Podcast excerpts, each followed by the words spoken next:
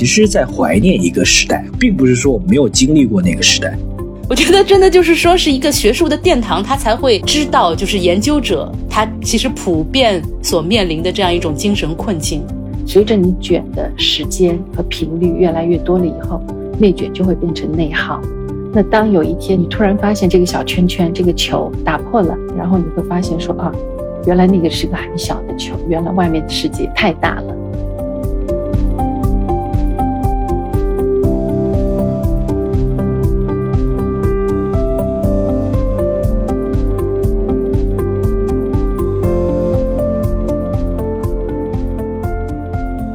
欢迎来到晨读时间啊！今天还是我跟海云，但是我们还请来了一位嘉宾，这也是我们第一次请到嘉宾许建明老师来跟我们聊一聊。当然，许老师跟我们很多人都一样啊，今年是第一年国门大开，我们可以出国。那每个人都有出国的经历，海云去了一次马尔代夫，那我去了一趟日本。但是呢，许老师是去的比较远，带着两个娃去了一趟美国的东部跟西部，当然也是为了孩子未来的这个留学之旅做一次探路之旅。相信也是过去。这三四年第一次跑那么大的远门，那我们今天来聊的题目其实就是说，哎，在一个后疫情的时代，那我们又要开始重新去思考说，未来的这个孩子的教育，美国是不是还是一个很好的选项？徐老师，你在美国看了一圈之后，有些什么样的感觉？那徐老师简单先跟我们成都时间的播客的朋友也做一个简单介绍吧。嗯。好的，好的，呃，非常荣幸今天能够参加吴晨老师这个播客的节目。呃，我叫许建明，我在这个上海，现在主要从事文化交流的工作。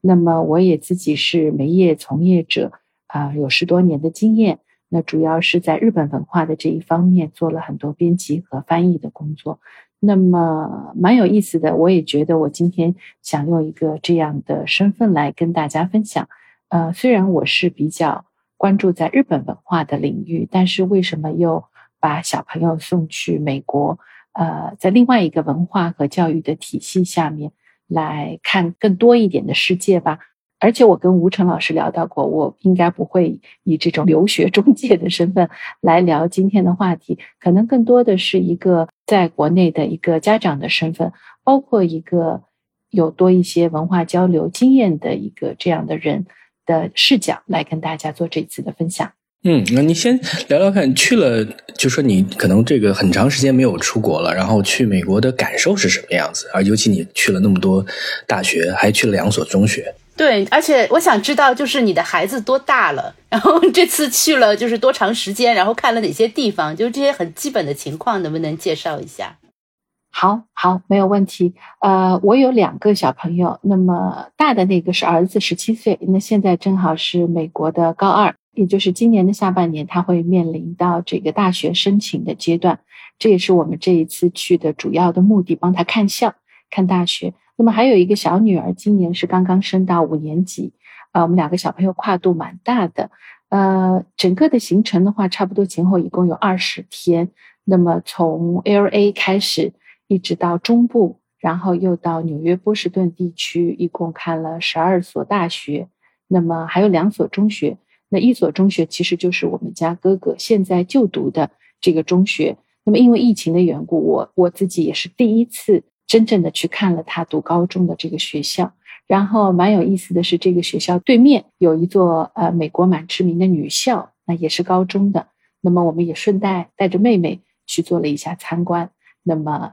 嗯，比较简单的行程就是这样子。哥哥是在在读了嘛，对吧？对，哥哥已经读了高中，因为这个也是跟疫情蛮有关系的。是我们当时决定在九年级的时候就直接选择了去读美高，但是大家都知道，因为在三年前，就是在武汉刚刚开始爆发新冠的时候，那么虽然他拿到了美高的 offer，但是他没有办法去拿签证，那所有的。呃，去美国的签证其实当时都停掉了。他的美高的第一年，其实是在家里读了一年的这个网 校，其实是蛮辛苦的。但是其实中国很多地方，包括美国很多地方的孩子，在那一年其实都是以网课为主来进行了他们当年的教育。对对对，是的。那就是说，你的这个其实是准备的很早。那么你这个孩子在美国读高中的时候，你有没有去陪读呢？没有办法去陪读。因为当时帮他选择的也有蛮多选项的，但是我们后来还是选择了一所这个全部寄宿制的男校。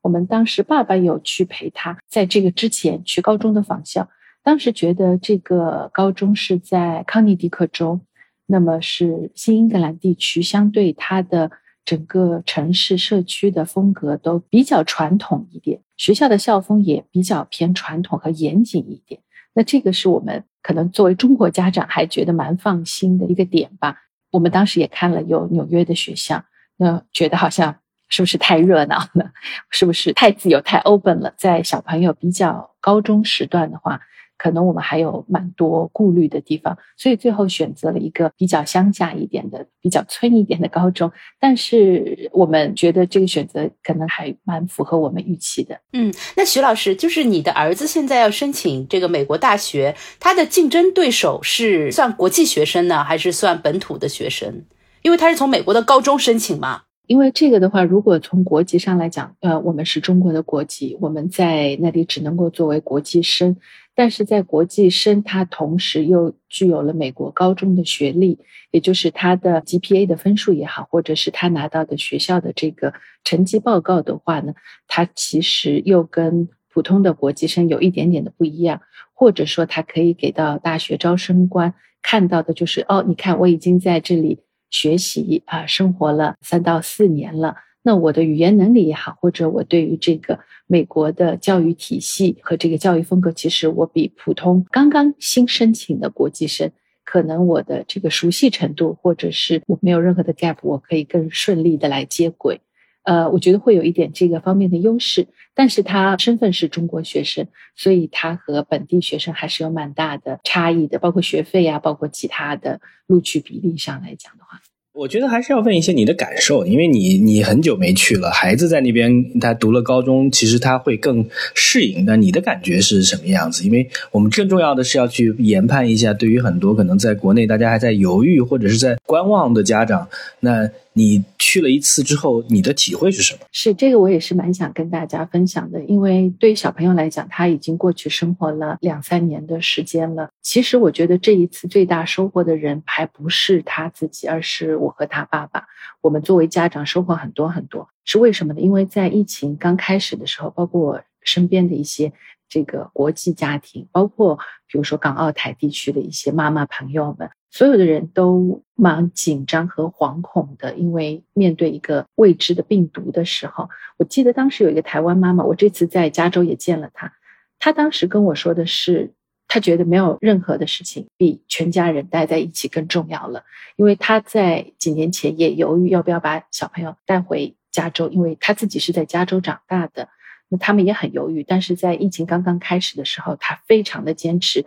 就是老公、孩子，所有的人，大家一个 family 就是要紧紧的抱团在一起。但是随着疫情结束，慢慢开放了以后，他又做出了另外一个选择，他又把两个女儿都带回加州，老公留在上海工作，他和两个女儿在加州呃学习和生活。所以我这次也见了他，我也跟他聊了很多。你可以看到整个。世界都在发生剧烈的变化，国内也好，国外也好，家长也好，孩子也好。那么对于我自己来讲的话，我非常激动，我今天能够重新从国内走到世界，然后又从世界回来，这个感觉跟我任何之前因为工作也好、旅行也好出去的感受都非常的不同。我自己也是受国际教育的，我是大学学日语的，在上外学的日语。那我可能相对普通的朋友来讲的话，会离世界更近一点点。但是当我在疫情期间受到了物理条件上的，包括在整个社交媒体的隔断了以后，其实对我带来了很多工作和生活上的困扰，包括整个精神状态，我都可以觉得说，就世界向我关上了大门。那当我现在有机会重新走出去了以后，我仍然会想要去拥抱世界。我仍然会觉得说，我们经常国内现在有一个词，大家都用的很多是内卷，而这个卷的字大家可以看到，因为卷就是三百六十度，你一定是在一个小小的环境里绕圈圈，随着你卷的时间和频率越来越多了以后，内卷就会变成内耗。那当有一天你突然发现这个小圈圈这个球打破了，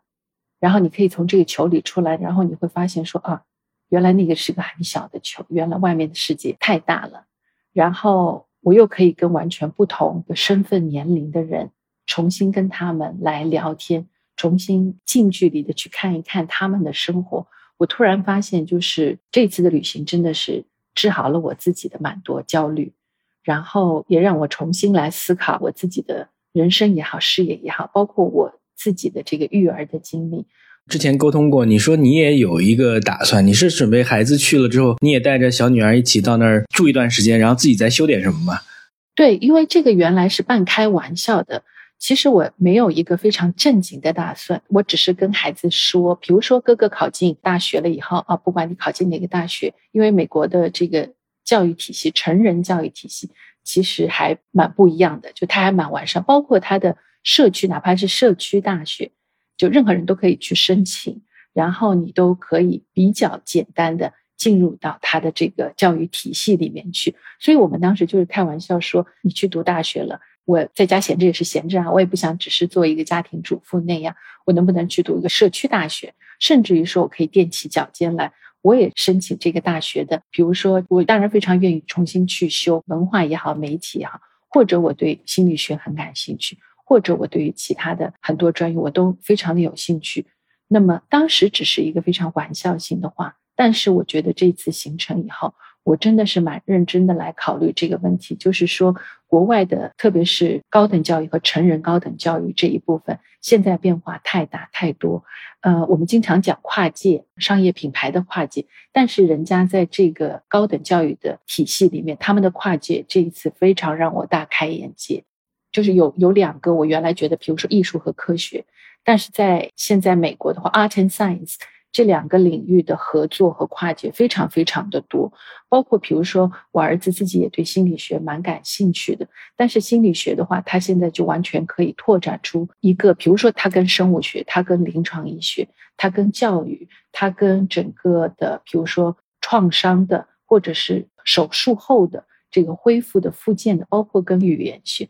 包括跟我以前从来没想到过的一些领域，它都可以。就只要你想，这个学校这些教授都可以帮助你去做这样的跨界。这个是非常 surprise 到我的一个地方，就是说啊，原来我们一个简单的专业，但是在这一些学校里面，他们完全可以像一个海胆一样，它可以放射型的长出很多很多的触角。去到很多很多不同的领域，因为这一次的话，我也听到了很多学校他在介绍这个学校特长的时候，他们会提到说，有越来越多的学生会申请双学位。一般申请双学位都是很优秀、很聪明的学生，但是现在可能普通一点的学生也越来越愿意踮起脚尖去申请这个双学位。为什么呢？就是因为他觉得他的理想的专业和他真正要比较实际、要靠他吃饭挣钱的这个专业。可能是有距离的，但没有关系。他在这里可以申请双学位，并且在他申请双学位的时候，他可以和他的指导的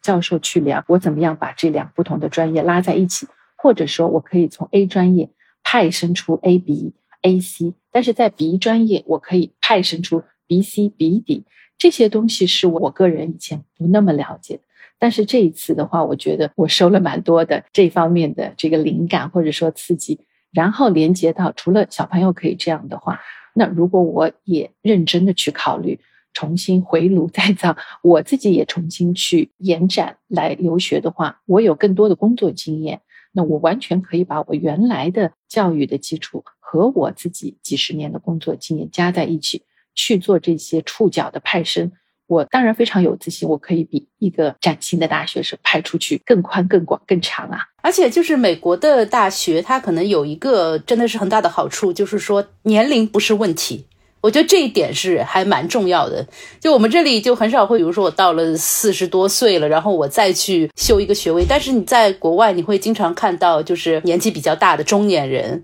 然后他在那里再修一个博士学位是非常非常常见的一个现象。而且如果他因为你的年龄，他对你不是很感兴趣的话，你甚至都可以告他，对不对？就你可以说他是年龄歧视。我觉得这点其实也蛮有吸引力的。对对，但是这个有有一点点极端，因为如果你是想去接受再教育的话，你一定对学校、对于这个专业、对于这个教授一定会有一些理解的。那你的申请的文书，你在挑别人的同时，别人也在挑你嘛？他为什么要收你来做他的学生？你们可以一起做一些什么样的项目？所以你可以看到，在这个当中有无限的可能。这个东西真的是我在过去几年，我觉得我的思想和我的肉身一样，都被束缚住了很多。我的想象力和我这个所谓的可能性的这三个字的话，真的在过去的一段时间里面都已经跌到了谷底。对，我觉得现在是一个重新开放的时代，因为最近还有一本书呢，叫《Perennial》，就强调的就是说啊，我们要打破年龄给我们每个人的限制，不要简单的就是少年、青年、中年、老年，对吧？你年纪大了也同样可以去回炉再造，就刚才徐老师讲的，可以重新去学习。但是怎么去创造这样不同的这个道路？其实我觉得走出去，某种意义上也是跳开中国国内，大家在内部可能就刚才你讲的卷的那种感。感觉其实有一些新的思路，那我还想再多问几个问题，因为你带着十岁的女儿去的，对女儿而言，过去三年哥哥出去的时候有没有带她去啊？可能她这次马上升五年级了，然后她到美国的感受是什么样子？我真的还没有跟她具体的聊过啊，而且她的个性其实更内敛一点点，她其实一开始有一点点抗拒我要去外国读书。他更像是啊，我只要待在妈妈身边，做个小可爱就可以了。但是这一次的话，他蛮自然而然的就会觉得说，他会带入自己的角色，他就会觉得啊，那我应该跟哥哥一样，我应该高中也会在这些地方读书啊。然后我我以后应该跟这些哥哥姐姐一样。当然，我们会对他有一些引导性的有影响，但是我觉得他在那个环境，他用自己的眼睛去看就好了。包括我们当时在聊一些审美的问题，因为他有一些审美意识了，我们就会说，我们说啊，中国的女孩子有时候比较希望不要被晒太多，皮肤要白一点，要苗条一点。但我说你在看我们在波士顿的时候，我也很喜欢波士顿，他在那个那条河，呃，我忘了他的名字，因为我们酒店就在那里。然后非常有意思的就是我们入住的那一个周末，正好是就 back to school 的第一个周末。也就是所有的新生家长也也大多数都住在这个酒店里面。我们从大堂开始，你就到处都可以看到这个 Welcome New Student，然后哈佛的、MIT 的、波士顿大学的几个大学都在周边。然后很多家长的聚会、party、迎新的活动，然后你耳濡目染，你就可以看到这些哥哥姐姐，然后这些家长，然后大家很自豪的穿着这个学校的 T 恤啊，走来走去交谈，很多中国家长，很多中国的孩子。所以又有一点距离感，又没有那么有距离感，而且你在那个河旁边，从天开始亮一直到晚上，你要只要把眼睛放在那条河岸上面，就会看到有人在跑步，一个人的、几个人的、一个团队的，穿的大学的 T 恤，穿的那个 hoodie，然后每一个女生，因为她也是女孩子嘛，她也会关注别的女孩子，这些姐姐们，你你会看到跟国内的审美是不太一样，因为每个人都非常的健康健美。甚至我们有时候开玩笑说啊，你看大腿都很粗，每个都蛮壮的，就有一些肌肉的美感。这个在国内我觉得是不太一样，我我比较少见到。但是在这里，每个人可能早起，我就要跟我的姐妹、跟我的朋友们啊一起，就是去跑步啊，开启整个就非常元气满满的一天，就是波士顿的打开方式。所以我觉得这种东西其实我不用刻意的用言语来跟他讲，他自己戴上眼睛去看。就可以了，所以我觉得对小朋友来讲也好，对我们自己来讲也好，是重新的一些价值观和世界观的一个整理吧，一个 reset。嗯，徐老师说的这个勾起了我对于这个哈佛的一个美好的回忆，因为我也在那里待过一年的时间，我是去访学的哈。但是我可能跟你的这个感受可能有点不太一样，就是对于我来说，我反而就是在哈佛待了一年，反而让我有一种雀妹的感觉。就是说，怎么说呢？就是因为我能够有那个访学的机会，我就很激动嘛。我当时去哈佛燕京学社，我非常激动。但我到那儿以后，我就觉得，哦，这么厉害的地方，反正我也来过了，好像也没有那么 就是高不可攀的那种那种感觉。您明白我的意思吗？就是我我就也不会去强加的说，哎，比如说我孩子一定要上哈佛，我没有这种感觉。我也没有说我的小孩一定要去念哈佛。甚至于我觉得说，因为哈佛它的录取率真的是非常的挑学生，我都不觉得我们家是一个非常典型的普娃，啊，绝对不是牛娃。所以我们这一次看了呃十几个学校，基本上也都是中等偏上一点点。我们还是做的一个比较适合自己的，没有垫起太高脚尖，颠起来一点还好，但是我要跳得很高去够。我觉得对于学生，对于整个家庭来讲，都太有难度，太具有挑战性。呃，但是我这次我觉得蛮有意思的就是有很多网站上面你看到这个学校的介绍，有的学校我一开始不太了解，我听名字我都觉得好山寨啊，就像野鸡大学一样。但是你真正去了以后，你会觉得哇，这个学校是一个好学校，他有他自己的非常了不起的地方，他有他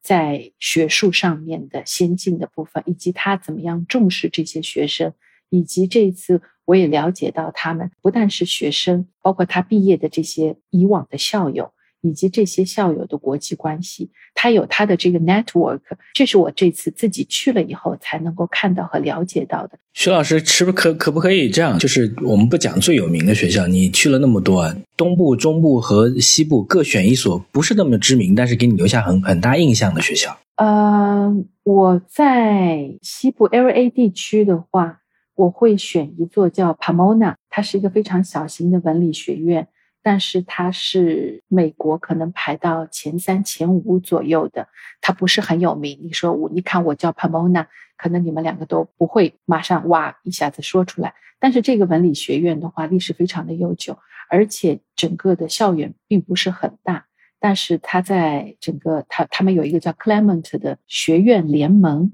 有五所文理学院，他们互相分享图书馆，他们有很多共同的这个项目。而且他们的招生人数其实很少啊，可能一个教授就对三个学生，所以你可以想象这种学术关系非常的紧密。而且他当时有一位招生官，是自己也是学生了，他就在说：“我当时读语言系的，然后我想要去日本做一个什么样的项目。”他说：“我的教授非常的支持，他马上就可以帮我联系到东京的大学，然后。”我可以申请到费用，我就是想把我的项目落实，我就可以去几个月，然后把这个项目做出来。我觉得这个对我来讲是蛮惊人的，因为以前我们了解，比如说伯克利也好，加州的其他的大学，它是公立大学，它的人数比较大，你怎么可能说一个教授只带三个学生？这样的比例上面来讲，就是很夸张。但是这个文理学院它可以做到，但是它也很难进，它也非常的挑学生。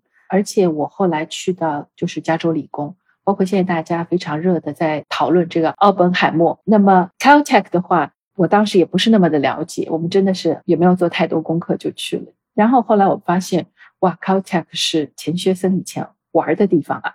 然后因为他们玩的很很厉害，让学校觉得他们玩的东西太危险，结果让他们去几十公里以外的一个像沙漠一样，他们有一个像别院一样的地方，然后让他们在那里。进行他们的研究，然后你会突然就在那个瞬间，你会觉得，哇，这个是跟中国非常有缘分，就是你在血脉里面有一些东西跟它有关。当然，Caltech 也非常非常的难进。然后我们还在 Caltech 的剧院里面看了一场电影，就是讲人类和星际的关系的。你会觉得那个东西是很神圣的，你会觉得。教育的审视，教育的重要性，它并不是让你获得一个学位，让你找一份好的工作，一个月挣多少钱，买车买房。你会觉得哇，教育是几十年、几百年，你现在所有的动作，你现在所学的，你将来能够发挥的东西，它可能会让整个人类受益，甚至于这个反射弧，它可能不仅仅是几年、十几年，可能几十年、几百年以后的人。都会授予你今天在这个学校里做的一个 research 做的一个项目。嗯，徐老师，您说到这个，我也是，就是我对于美国大学的那个资源的丰厚、那种雄厚，我的印象也非常的深刻。就是，当然我举的例子，因为哈佛可能是太厉害了，但是我当时我印象很深的是，一开始带我们去那个熟悉各方面的 facilities 的时候，就不是有图书馆嘛？图书馆是一个非常非常重要的地方。然后我我印象特别深的就是说，限额是多少？就是我一次可以最多借几本书，对吧？然后他们跟我说没有，no limit，就只要那本书在。你搬得动，你就搬走，然后你什么时候什么时候想还，你再来还。就他没有，就是说你只能借几本书，然后你必须比如在一个月或者两个月之后还这样的概念。就是你你如果能借到这本书，然后你就拿走，你用完了你再还。哦，我当时真的是非常惊叹，就这这个事情，这个细节很小的事情，这一点让我非常惊叹。这个是体系上面蛮大的不同，是因为。在那边的话，如果你进入到高等教育的领域了以后，就像我刚才一直在重复“可能性”三个字，就是你想做什么，你就有可能去做。那这个东西对就对我一个成年人触动很大，因为我们常常会说我想做一件事情，但是我可能没有钱，然后没有资源，我我做不到。但是你突然进入了另外一个环境，所有的人都可以跟你说你可以做到。如果你想做，就怕你不做。但如果你有任何的 idea，你有任何灵感，你有任何的想法，我们竭尽全力。我打开我的图书馆，我把我教授的资源、教授的朋友们的资源给你，然后我可以帮你去申请这个奖学金也好，这个项目的基金的费用也好。只要你想做，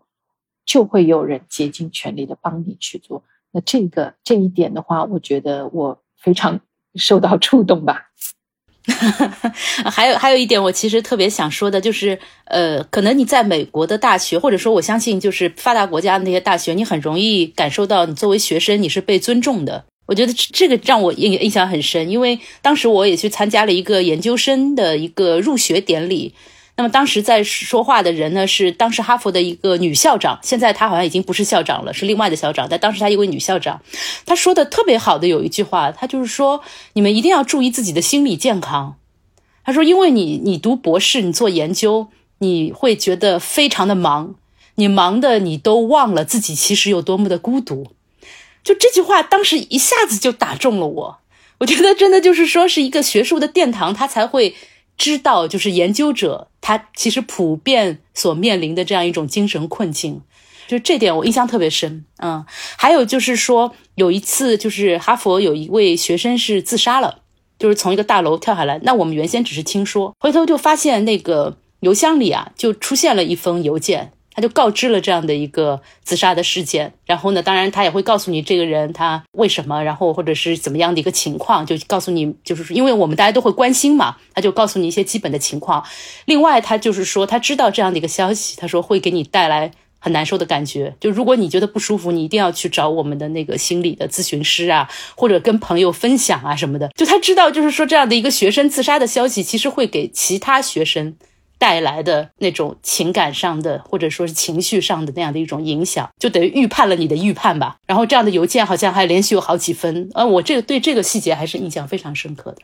对，因为这个邮件里面其实可以看到两个部分，一个部分的话呢，就是他在澄清一些事实，也就是说他避免你的胡思乱想，他把他知道的可以公开的这些信息细节，他分享给你，那免得道听途说。有很多这个不祥的东西，对吧？或者是一些假的信息出现，那么他作为校方，他有一个责任去公布，去给到大家一个正确的信息的分享。那另外一部分呢，就像你说的，这个情绪上面、心理上的支持，那么这个国内其实也慢慢的多了起来。那么做的好不好，我不能够判断，因为我没有直接接触过。但是我会想要说的是。特别是到了研究生和博士阶段，特别是在学术方面的追求，它注定了是一条孤独之旅。为什么这样说？因为你在走别人从来没有走过的路，你在设计、研究的数据实验，有大量的枯燥的时间需要你一个人去面对和度过。那么你可能。你的研究会结出一个果实，有可能三年五年都没有果实，或者说这个没有果实也是一种果实。如果你选择了这条路，那么只有自己去咬牙度过。但是这个也是我想来分享的，就是说怎么样去让自己和自己的家庭拥有更多的不单一的世界观。因为我们也可以看到，因为我我离开波士顿就最后的两天离开美国之前，正好是 UNC 的这个。校园枪击案就是一个硕士生把他的这个导师也是华人的，然后枪杀了嘛。那么在美国的话，也是一个非常大的 big news，因为这是正好是开学季，然后就发生了校园的枪击案，两个都是华人，都很优秀，而且他们不是以往的小学、中学的那种校园枪击，而是在更高、更成熟年龄的这个学术上面的一个枪击案。那么就回到我们刚才所说的。也有人会说啊，是不是你寒门学子这样那样？但我觉得所谓的寒门学子，并不是指的经济方面，而是指他的价值观会不会太单一。这个也是我非常担心，国内内卷了以后啊，大家所有的人都非常卷，就你的分数一定要很高，你游泳一定要很好，你跑步一定要很好，所有的东西都追求前三名，就跟学习的竞争有关的东西，我们都要求。前三名要求最大化，第三名都不开心，我一定要第一名。那么有几个人的真正的第一名呢？当我们做不到第一名，做不到前三名的时候，我们的这个寂寞，我们的努力，我们的这个失落，我们怎么来安放它呢？那么这就要求我们有不止一个，不能够有一个单一的价值观。那我在这里不成功，哎，但我做饭很好啊，然后我可能游泳不太行，那我自己游泳也不太行，但是没关系，我的其他的另外一个方面做得特别好，我特别会讲笑话，我的朋友特别多。对吧？我开 home party，哎，所有的人都愿意来参加。所以，怎么样去建立自己的，无论学生也好，整个家庭也好，去建立不单一的世界观和价值观，我觉得是非常有效的，或者说这是一个终身课题吧。我觉得你们两位讲到一个重要的点，这个点是什么？这个点其实是，呃，我们要建立一个新的关于富足的概念。其实刚才讲大学的区别，对吧？虽然说中国大学也在不断的赶上，但是这个区别。其实用一句话来形容就是富足，就是它的 resources 是在，就是你如果要去更多的选择，动用更多的资源，寻找更多的可能性，而不是说是有很强的边界感，你进去只能够啊，专业就是这个专业了，然后方向就是这个方向了，然后这个这个学校不好，我就只能在考研了，怎么样，对吧？其实相信很多家长为什么要推着孩子，如果孩子愿意的话，去国外读书的可能最大的区别，就是在国内他一定是有一些既定。定的路线，嗯，必须要高考。那这个时候，那你就必须要按照大家所有人都经历的同样的东西，同一个标尺。然后呢，你要高考不是特别好，然后进了一个一所呃很一般的学校，那就必须要再跳龙门，呃，九八五二幺幺的研究生，不然的话，可能这个世界就很暗淡了。那 然后呢，就逼着大家啊，那我我不管我适不适合考试，那只有考试才行啊，不考试不行的人呢，可能就没机会了，对吧？你就很难 appreciate 这个孩子的不同的个性。当然，我们绝对不是把这个美国要光环化或者是美化，我只是说他会给了一些更多的选择，但要做出这样的选择，其实。对于家长，对于孩子，也是需要有跨越的。所以说我后面我们讲两个方面，你可以再稍微展开一下，徐老师。第一个，你觉得孩子的跨文化的这个交流，当然去了两年，你感觉他的变化最大的是什么？第二个，当然，我觉得美国的社会，我们必须很明确的承认，就是说，尤其是在上海长大，那他的这个在上海都市的安全感，在美国是不够的，对吧？一定要学会能保护自己，保护自己。一方面是他的确会有一些不好的街区可能要；第二个也是他的确有，比如说吸毒或者其他的，尤其是这个软性毒品其实是合法化的。那这些怎么去远离上瘾的东西？这其实也是对孩子有很大的要求。就是说，在这两方面，一个是文化交流。跨跨文化，另外一方面建立很好的自我保护机制，你是怎么做的？嗯，我觉得跨文化的这个话题特别好，是因为我自己是读日语的，我是日语系的，我先生是英语系的。那他在上海长大，而且他他在初中的时候就开始读西班牙语，所以他可以说从比较小的时候就开始接触多文化的环境。然后到了海外了以后，他的这个高中里面有差不多。三四十个不同国家的同学在一起，所以对于他来讲，他没有一个所谓的边界或者说一个屏障在那里。他跟其他的海外的朋友都能够聊得非常好。那当然，呃，各自的喜好不一样，也不可能说跟所有的人都做朋友。但是我觉得在这一方面来讲的话，不会有太多，就是说啊，他是哪国人，他的肤色是怎么样？我觉得。与其说这些身份上的边界感的意识其实比较淡，更注重的是这个人啊，比如说张三怎么样，李四怎么样，然后呃，他这次也有参加一个夏校，然后夏校里有一个印度的朋友，然后他也介绍给我们，然后大家也玩的特别好，就我们以整个家庭的形式出现在他这个印度朋友之间，我看他们聊天沟通，其实年轻人大家的爱好。还是很相似的，一起去听演唱会啊，然后一起在聊一些游戏啊。我觉得对于年轻一代来讲的话，这些屏障感真的没有成人的世界那么的强烈。那么另外一个呢，你提到的这个安全性的问题，我觉得对于留学的家长和家庭来讲非常非常的重要。那么包括我们自己当时在加州住的酒店的一楼，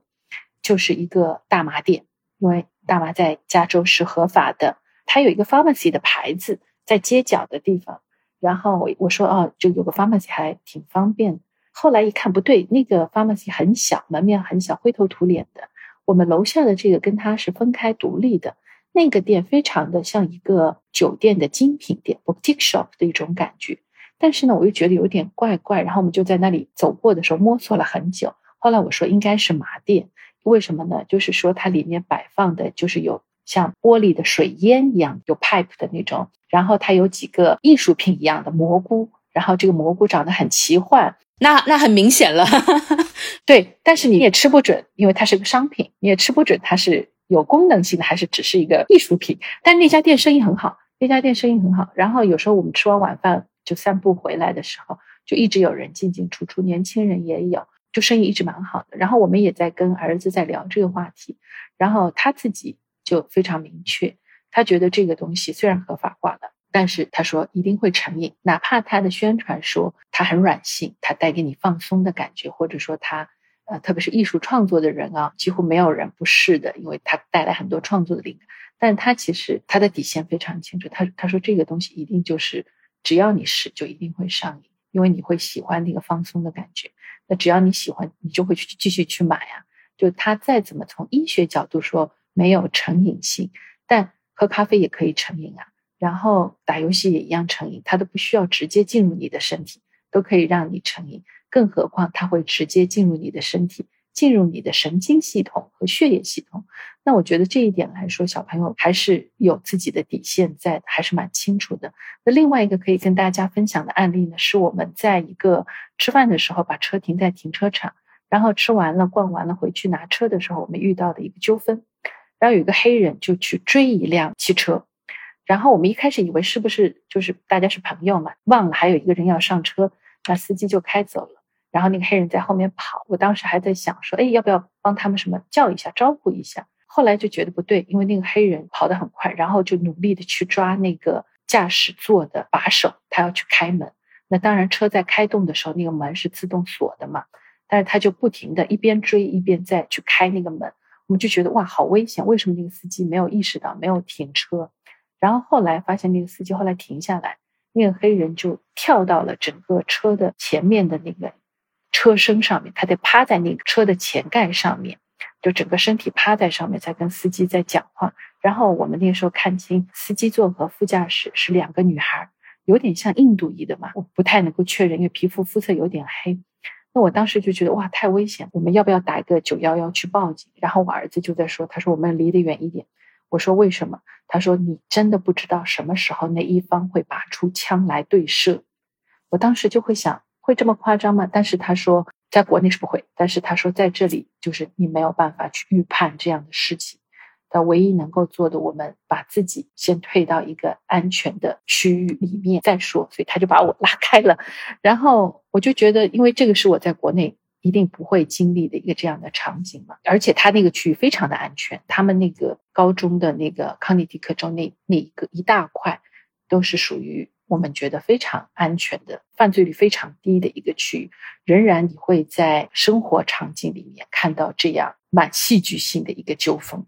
我觉得这其实还牵涉到，就是我们到底是怎么去看待一个可能和我们自己的这个国家或者说城市不太一样的一个地方。因为你刚刚说到大麻店，我就想起了，勾起了我的有一个回忆，就是我当年第一次去阿姆斯特丹的时候。我就去了他们那个非常有名的那个色情区嘛，然后我就我就看到那个橱窗里，当然都是有很多的性情趣用品，对吗？那与此同时呢，我就看到很多的小学生。有一群孩子就这样走过去，那橱窗里面不但还有这些用品，还有一些就是就是当街的 hooker 嘛。哎，我当时我就看着我就很困惑，我在想，哎呀，这些孩子这个从小就看这些东西是不是不太好？你知道吗？我当时就在想，这个这个怎么办呢？就是他们的父母该怎么说呢？哎，但是我觉得我现在想，我的感觉又变了，我甚至就觉得，哎。哪天要不然我带我两个孩子去一下阿姆斯特丹吧，就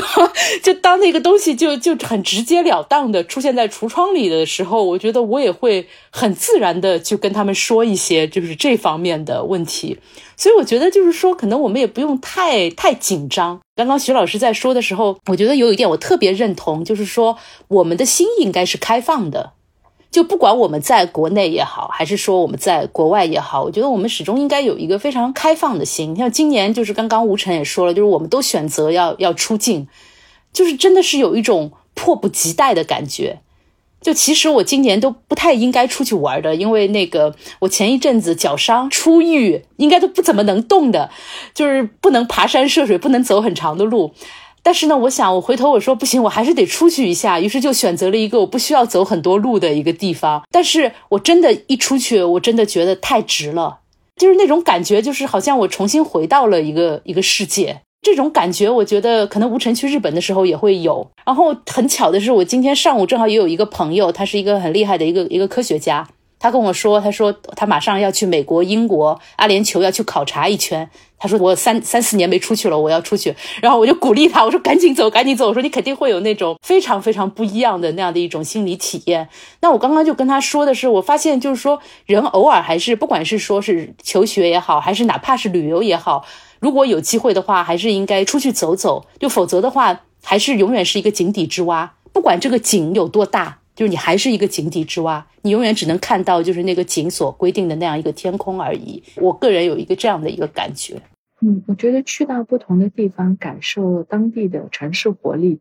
真的是蛮直观的。而且你在感受当地城市活力的时候，其实你的大脑会自动的开始投射你的所在城市、你的当下，你现在可以去做一些什么。这是一个大脑自自动的一个功能吧。我觉得就非常非常好。对于我来说，就像我刚才也提到过，就我自己，就小朋友怎么样是另外一回事。我自己受到了很多新的灵感和刺激，那这个东西会激励我。回到上海了以后，我对我的工作，我对我未来的规划，我相信会有很多积极的这个鼓励的成分在。因为你看到了更多的可能性，你看到了另外的不同的人生。而且我我这次也遇到了几个朋友，不太熟悉的和比较熟悉的，我们又重新的能够因为世界的重新打开而坐在一起，能够去聊天。我觉得这个感受也让我非常非常的高兴吧。嗯，我觉得其实讲了一个蛮重要的点，就是我们被封闭三年之后，我觉得每个人都需要。重新打开世界，而且呢，就是我们在一个相对同质化，同质化并不是一个完全贬义的词，因为同质化会给大家带来很多的熟悉，但是你会发现，其实这个模块同质的东西会比较多，对吧？同质东西比较多，大家才会争个高下嘛。如果说完全是多样的。虾有虾的路，蟹有蟹的路的时候，那大家不会计较你在第一还是第二，对吧？我觉得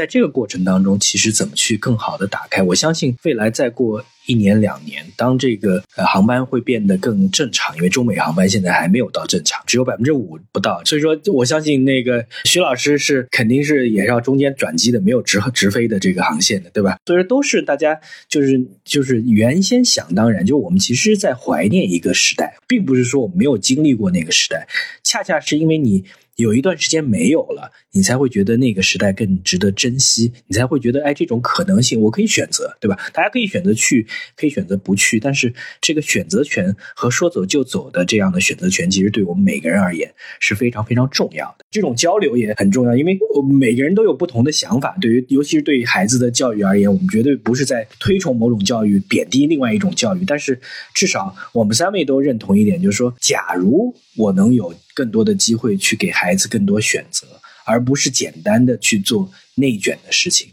如果能在一个这样的体系当中，他能找到自己的位置，也能够有更多的资源可以帮助他成长。那这是我们需要去做的，但是要做这件事情，其实刚才徐老师也是，你一家人在那儿待二十多天，也是需要花很多时间。你要去不同的学校去参访、去了解、去沟通。我觉得这些其实，呃，蛮有意思。但是，反正我们在聊这件事情的同时，也在表达一种情绪。这种情绪其实就是说，我们希望可能未来会要更开放、更方便，大家这个来去更就更多的交流，可能会更好啊。